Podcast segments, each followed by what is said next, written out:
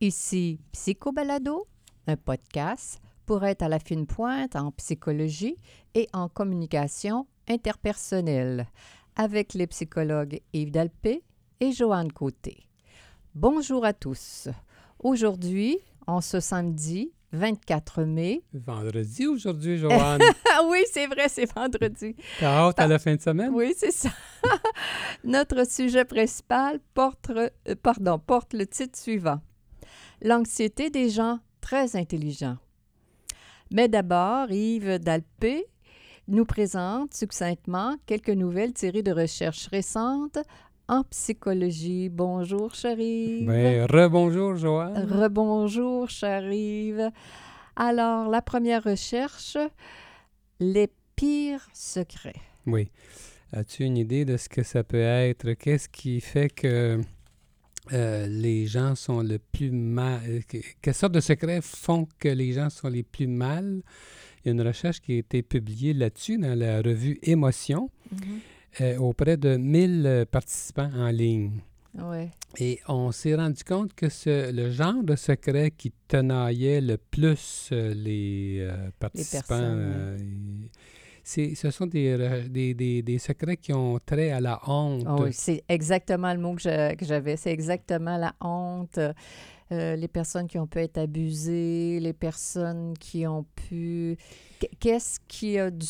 Qu'est-ce qui induit de la honte, là, les, les pires secrets? Qu'est-ce qui fait que la valeur de la personne, au fond, est en jeu? Exactement. Par opposition à des actions que la personne aurait faites qu'elle, ne, qu'elle se reprocherait. Alors, Des culpabilité. Les secrets qui ont lieu, qui ont, qui ont rapport avec la honte tenaillaient plus que les secrets qui avaient rapport avec des activités que les personnes, avec de la culpabilité. Ouais.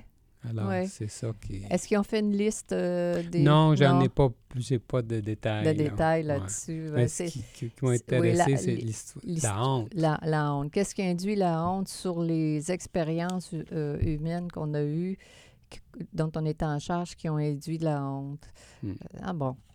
Alors, deuxième recherche, les idées créatrices arrivent souvent quand on pense à autre chose. Ah bon?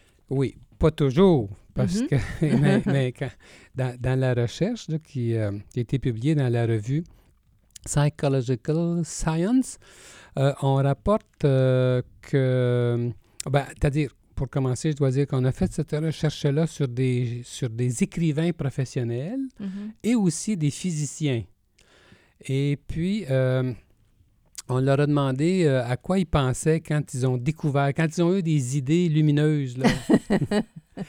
quand, quand Là, le- je peut passer au Bing Bang. là. C'est Celui Oui. qui a créé ça, l'idée lumineuse. oui. Alors, donc, euh, à quoi les gens étaient en train de penser? Et puis, on s'est rendu compte que euh, dans 20% du temps, une fois sur cinq, les gens, ces, ces- ces- ces personnes-là, là, ces, ces cré- créateurs, entre guillemets, étaient en train de penser à autre chose. Euh, une fois sur cinq. C'est pas toujours, là. C'est pas énorme. Mais quand même, hein? mais c'est pour dire que euh, des fois, le, le fait de se laisser aller euh, à en, en décrochant de, du problème, Ouais. on peut à- à- aboutir à des idées particulièrement intéressantes. Et, mais la nuance, c'est que quand ça arrivait dans cette situation-là, les gens avaient étaient comme dans, l'euphorie, là, tu sais, le- le- le- Mhm. l'euphorie de la trouvé. découverte. J'ai trouvé le, le ah ah, là. Oui, oui. Alors, euh, Oui, oui, il avait trouvé l'idée du siècle, euh, lumineuse, pour reprendre ton terme. mm, Alors, euh, les hommes et les femmes se ressemblent plus qu'ils ne diffèrent. Ça, c'est bien intéressant. Oui, j'ai tiré bien ça d'un article de la revue American Psychologist euh, euh, de- du mois de février et mars euh, 2019, Mm. cette année. Et c'est un article qui porte justement sur les différences entre les genres masculins et féminins. Et euh, l'idée principale, c'est qu'en réalité, les hommes et les femmes se ressemblent infiniment plus qu'ils sont différents. Et on, on- on a beaucoup d'idées préconçues. Ben, ne serait-ce que le livre euh, Mars et Vénus, les Oui, hommes viennent oui, d'une oui, place. ça, je pense que ça, c'est critiquable. là. Mhm. Parce que souvent, euh, quand les recherches aboutissent à, à des différences entre les hommes et les femmes, c'est souvent minime. Puis euh, on, va mettre, on, va, on va mettre la différence euh, en avant-plan comme si euh, on était complètement différents, alors que c'est souvent une, ques- une question de, de quelques points de différence. Les hommes sont un peu plus ceci ou un peu plus ce- cela. Mais dans l'article, ce que j'ai trouvé encore plus intéressant, c'est qu'on on parle de... On dit que c'est souvent, finalement, comme euh, une erreur méthodologique Mhm. parce que soit que le nombre de sujets n'est pas assez grand pour avoir de Mhm. telles conclusions. Et on donne l'exemple des méta-analyses. Avec les Mhm. méta-analyses, on sait que c'est ce, ce genre de recherche qui regroupe des recherches qui sont faites sur d'autres recherches déjà existantes. Et de cette façon-là, on peut accumuler énormément de sujets de- Ah ouais. et on arrive à des conclusions différentes. Et dans l'article, on prend justement la, la question de la performance en mathématiques, la Oui, différence entre les hommes et les femmes. Et on a pu aller chercher des, des millions d'enfants. Oui, Et, euh, dans une des recherches, plus de 2 millions d'enfants. d'accord. Et justement, on arrive à... euh, le résultat, ça, était concluant, c'est qu'il n'y a, pas de différence entre les, entre les petits garçons et les petites filles. Si on, si- On a donc bien besoin de se différencier au lieu de voir qu'on se ressemble pas mal plus. Oui, hein? Je ne sais pas pourquoi qu'on d'emblée, là, on a tendance à je sais faire pas des, pourquoi on des- met autant de... d'emphase sur la différence que la ressemblance. Puis pour Mm. vivre, j'ai l'impression, en société, un homme et une femme, ou deux femmes, ou deux hommes, qu'importe. Euh, Il y en a un qui Mm. travaille plus que l'autre, ou un petit peu plus que l'autre. Il y en a un qui va avoir euh, tel, comment dire, telle aptitude, qui va prendre en charge tel, tel dossier. Et, et comme ça, on est plus fort. Puis il y, avait, il y a d'autres exemples aussi concernant la dépression. Oui, On sait que selon les recherches, d'habitude, on dit qu'il y a deux femmes, dé- euh, qu'il y a- Exact. qu'il y a- qu'il y a- qu'il y a deux, fois, plus de femmes oui, déprimées que d'hommes. oui. Ils ont quand même trouvé une différence, mais euh, c'était euh, euh, un homme sur, euh, un homme sur trois déprimés, il y avait deux femmes puis un homme. C'est pas 50-50, c'est C'est moins. 33, Un deux tiers, tiers. un Il y a quand même une différence là. Puis concernant la sexualité, euh, on dit que euh, justement, la plupart des hommes et des femmes, se- les, les- voyons, je m'exprime mieux, les hommes et les femmes se ressemblent encore infiniment plus qu'ils sont différents. Il peut y en avoir des différences, mais ça peut s'expliquer beaucoup par les cultures, les différences culturelles, non pas. euh, les, les différences entre les hommes et les femmes vont se jouer entre les cultures. Ce qui est, dans une telle culture, ce qui fait qu'un homme est différent d'une femme ne sera pas la même chose dans une autre culture. D'accord, Euh, d'accord. Mais- Oui. mais en tout cas, l'idée générale, c'est que... C'est que les hommes et les femmes se ressemblent plus qu'ils ne diffèrent. Et on, on- il me semble qu'on a plus à gagner à, à avoir cette perspective-là pour euh, s'accepter. euh, parce que dans un cerveau d'homme, dans une tête, dans une tête de fille, j'entends ça parfois en entrevue. Ouais, c'est drôle. C'est drôle, ça me fait. euh, je ne sais pas si ça vient des animateurs de radio, je sais pas, ou des, des, des humoristes, là, ce genre de J'aime pas ça, moi. Mais pas je- ça c'est comme... comme si ça diminuait la valeur de 1 versus... C'est toujours ce jeu de diminuer Oui, la valeur de exactement. 1 versus la valeur de l'autre. Absolument. Puis nous sommes bien placés. Nous faisons beaucoup de psychothérapie de couple. Puis on Mm. voit souvent les couples ensemble. Moi, ça me frappe tellement quand un dit les hommes sont comme ceci, les hommes sont comme cela, les femmes. Euh, si on se réfère à nos clients, c'est très rare que c'est Mhm. fondé. Euh, Que c'est si marqué, les différences. non. raison. Alors, euh, sautons maintenant dans notre sujet principal, qui est l'anxiété des gens très intelligents. ben oui. Bon, on pourrait Ben penser que les gens très intelligents sont tellement intelligents qu'ils ne vont pas avoir d'anxiété. hein? Oh non, ce n'est pas le cas. Ce n'est pas le cas. Non, on a non, la non. preuve dans Non, le... au contraire, j'ai déjà vu quelque part que les gens intelligents sont plus anxieux. Ah bon? C'est comme si euh, ils voyaient plus les inconvénients ou les problèmes. euh, Les gens intelligents, Ouais. très intelligents. Il y a, y Oui. y toutes Mais- sortes de nuances. Mais c'est euh, mais euh, aujourd'hui ce que sur quoi je vais m'appuyer sur des recherches là. Oui. on- si vous êtes d'intelligence supérieure, ok, ça peut être intéressant de savoir que votre anxiété peut vous rendre plus performant.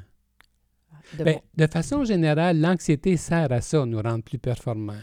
parce qu'on En voit, général. on voit plus les détails, on voit Oui, plus les oui. pour, les contre, on est moins naïf, on Oui. va au fond des choses. Et Ça nous, ça, ça amène- c'est un moteur, l'anxiété. Hein? Ça amène les Une gens petite à dose se- de sucre, c'est bon. Oui, ça amène les gens à se préparer davantage, à mettre plus de temps, tout ça. Mais des recherches en arrivent à, la conclu- euh, à cette conclusion. La combinaison d'une anxiété élevée et d'une intelligence faible abaisse l'efficacité d'une personne. Oh, là, Ouais, c'est l'inverse. Je trouve que c'est assez vrai. Je, trouve que parfois les gens qui, euh, qui sont malheureusement, euh, que la nature leur a pas nécessairement donné euh, un, quotient très élevé, puis qui sont très anxieux. Ça- euh, là, le, le là, rendement est diminué. Mais au contraire, si une personne très anxieuse est d'intelligence supérieure, mhm, elle aura quand même soit un rendement acceptable ou un rendement supérieur. ouais. Je, je- je vais donner des exemples, si tu veux, Joanne, qui sont ti- tirés de recherches. là. Il y a un chercheur qui a réalisé en 1966 que les étudiants anxieux avaient un résultat scolaire Supérieur. inférieur aux autres, à moins d'avoir un quotient intellectuel se situant dans les premiers 20% Ah, ben oui, c'est ça. Oui. Un, un quotient supérieur. Oui. Puis d'autres chercheurs ont réalisé que chez les 5% les plus intelligents sur, sur le plan du quotient intellectuel, euh, c'était les anxieux qui avaient les meilleurs résultats scolaires. Ah. Alors, si on prend les plus intelligents, ceux qui réussissent le mieux, c'est ceux qui sont plus anxieux. Ouais. Mais n'est-il pas vrai que pour des, des, des fonctions, comment dire, où ça prend beaucoup de rapidité, que si je travaille à l'urgence ou si je travaille dans des... euh, je suis pilote d'avion, que ça peut desservir les mêmes... Oui, oui, ben Il oui, là, c'est une nuance, là, quand même, c'est ça, ça, c'est- quand, quand c'est quand c'est des emplois à haut risque, là, euh, Où il faut réagir Oui. hyper vite, puis Ouais. euh, j'allais on dire... parle euh, de pilote d'avion, policier, pompier, euh, Ouais.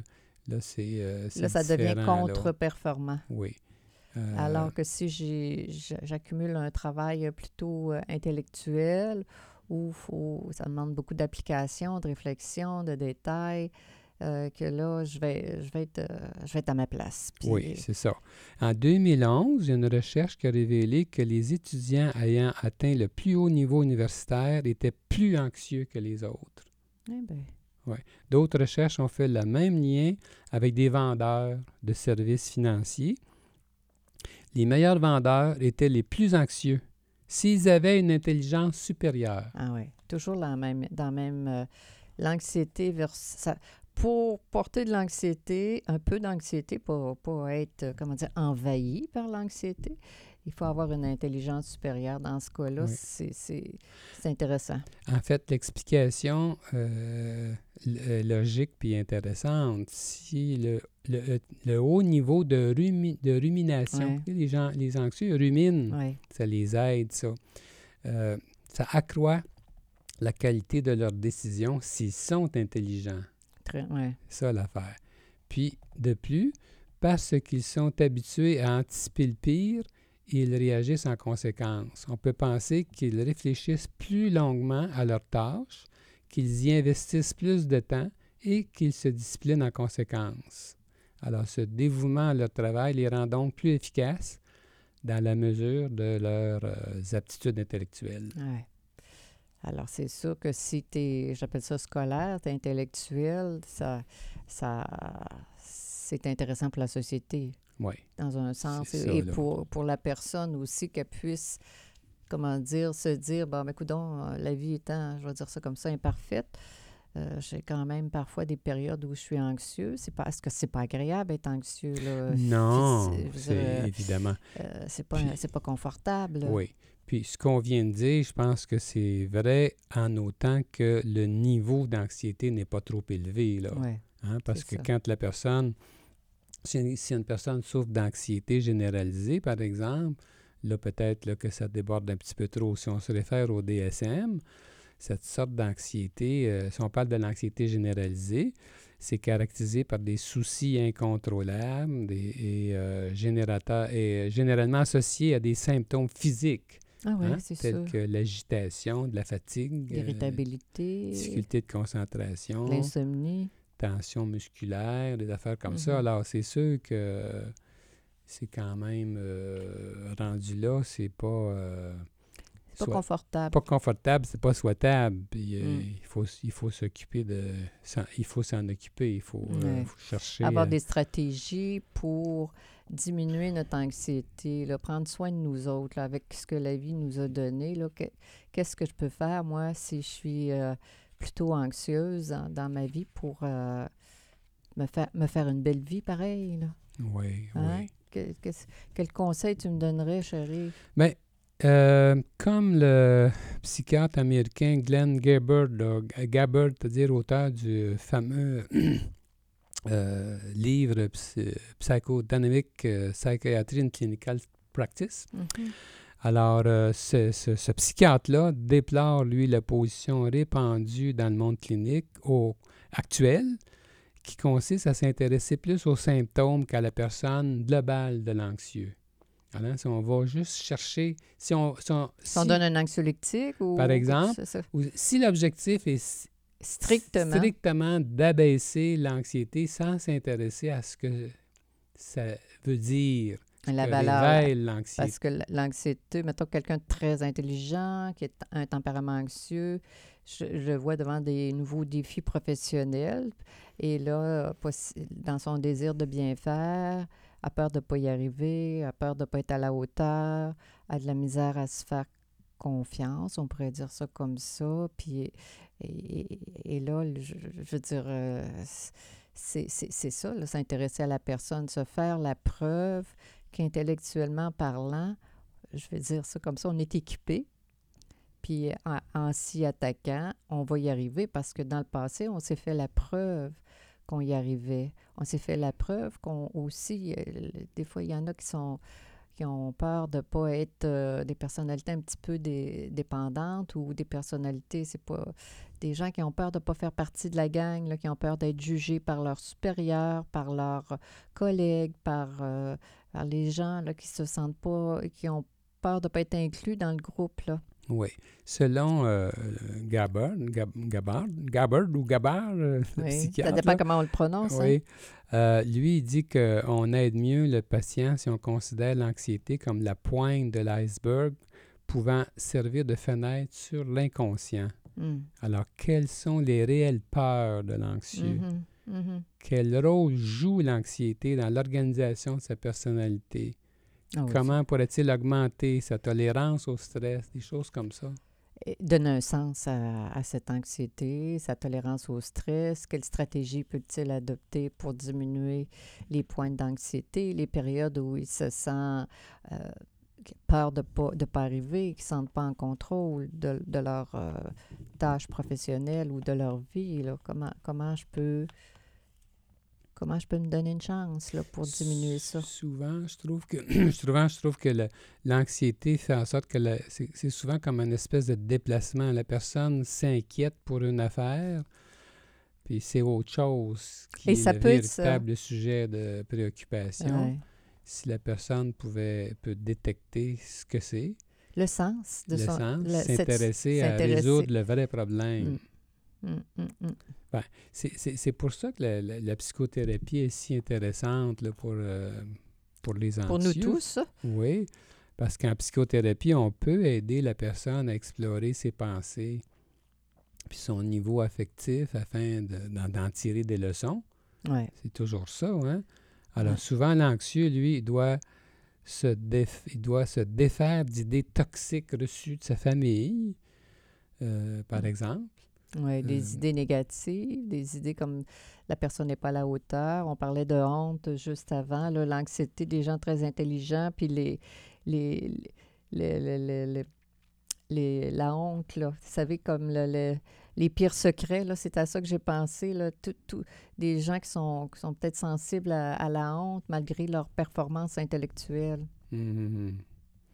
On dit que souvent, les parents des anxieux généralisés, ils sont pour quelque chose. Là. Ça Ils- devait- euh, je- la plupart du temps, c'est des gens qui étaient très anxieux.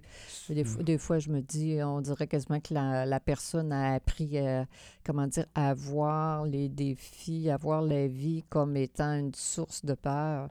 C'est comme si c'était une manière de vivre qui vient de- des messages qu'elle a reçus euh, dans son passé. C'est... Ouais, c'est que les, les parents eux-mêmes anxieux Mm, peuvent euh, encourager sans le réaliser les comportements anxieux Exactement. fuyants de leurs enfants. exactement. Ouais. induire la peur de ne pas être à la hauteur, alors que la personne est très intelligente, très à son affaire, très disciplinée. Puis malgré ça, la, la personne va être anxieuse. Oui. Euh, exactement. Alors, euh, et on, dit que les anxieux ont beaucoup à apprendre sur leurs relations interpersonnelles. Hein? Euh, Par exemple, ben, euh, la, meilleure, la meilleure façon de sortir de la peur du ridicule, c'est Ouais. peut-être d'oser se révéler comme on, comme on est. absolument. Euh, la transparence de soi dans les relations interpersonnelles amène des réactions positives chez les autres.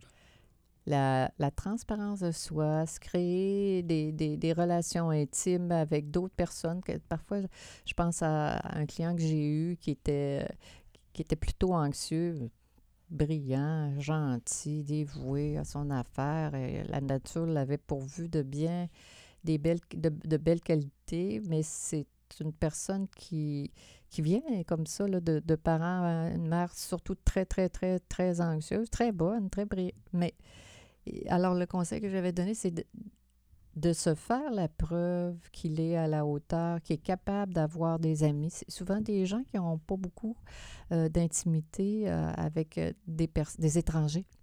Ça Hmm. peut être des gens qui, qui, dans le cadre de leur famille, vont, vont avoir une, une aisance, mais euh, est-ce qu'on peut euh, avoir la permission de, de partager des activités, des centres d'intérêt avec des étrangers, se faire la preuve qu'on est d'agréable compagnie, qu'on est estimé par des personnes, un regard extérieur? ça fait du bien. Puis moi, Joanne, euh, je- peut-être en terminant, je- j'aimerais euh, dire que le seul fait de, de parler de ce qui nous tracasse, Mhm. c'est apaisant. Mhm. Et euh, ça fait partie beaucoup de ce qu'on offre comme psychothérapeute, là, comme Mhm. psychologue. Euh, le seul fait là, de, de- de- pour, la- pour, le, pour le client, le seul fait de pouvoir s'exprimer, mettre des mots, savoir qu'on est, qu'on est intéressé, nous, comme psychologue, qui, Mhm. savoir que quelqu'un euh, s'intéresse à ce que le client dit, là, puis que, alors, que, que la personne anxieuse ait la possibilité de dire, de, de s'exprimer, Mhm. de, de simplement, déjà ça, c'est c'est énorme, ça peut euh, abaisser le, le niveau d'anxiété. Ça, c'est certain. J'avais même des. Je sais pas où j'ai pris ça. Voilà, voilà quelques années, j'avais lu, lu ce que je vais dire, là, puis j'avais trouvé ça intéressant. Des fois, des gens, même en panique, en, en panique, euh, En état de panique. en état de panique, le seul fait d'entendre la voix au téléphone de- de- d'une personne chère, Mhm. ça les calmait. Assurément. Autant que de prendre un, Un un- anx- un euh, anxiolytique, par exemple. Ou une bière ou un Ouais. verre de fort. ou... Alors, euh, ça, Ouais. euh, de s'habituer comme personne à, j'allais dire, à pas avoir honte d'avoir ce tempérament-là, qui est celui d'avoir un tempérament anxieux. Quand je parlais tantôt d'avoir des stratégies pour euh, minimiser notre anxiété, toi, tu, tu parles de la parole, par le biais de la parole, qu'on on peut s'offrir ce, ce- comment dire, ce genre d'expérience-là, que ce soit avec son psychologue, avec son mari. une avec- anxiolytique naturelle. oui, c'est naturel. C'est naturel. Ça, Mm. ça, ça fait partie de la vie des humains, que, qu'il y en a qui ont des tempéraments plus nerveux. Mais il faut savoir que si on a la chance d'avoir une intelligence supérieure, comme tu dis, bien, on peut être clairement euh, je veux dire, utile pour, pour notre société. Ça peut, ça, ça peut servir aussi. On est, oui. on n'est pas juste une tare, c'est pas juste une, une Ça peut- occasion d'avoir honte de nous puis de se, se renfermer, se, ri- Ben, se sentir ridicule encore plus. C'est ça, là. Ça peut être une consolation de penser que notre anxiété puisse euh, être utile à la société. Ben oui, qu'est-ce que. ben, c'est, ben, c'est vrai aussi. oui. C'est la, c'est la réalité. Je veux dire, les- comme ça. je dis, les gens anxieux, ils font, ils se lèvent pas le matin puis ils disent Ah, aujourd'hui je vais être anxieux puis ça va être le Ouais. fun. hein. Mais euh, c'est, c'est comme ça. Il y a des, comme je dis, il y a des stratégies pour euh, amoindrir euh, ce que la vie nous a donné. Alors donc, euh, ma chère Joanne, euh, c'était Psycho Balado pour Oui. aujourd'hui avec les psychologues Joanne Côté et Yves Dalpé. On vous conseille de vous abonner gratuitement à Psycho Balado, comme ça vous pouvez le recevoir à chaque semaine. Et euh, nous sommes psychologues cliniciens en pratique privée à Québec. Pour plus d'informations sur qui nous sommes, sur nos livres, sur nos services et nos podcasts, consultez notre site internet www.dalpécoté.com. Alors, bonne semaine à chacun de nos auditeurs et on se, reparle vendredi prochain. À bientôt.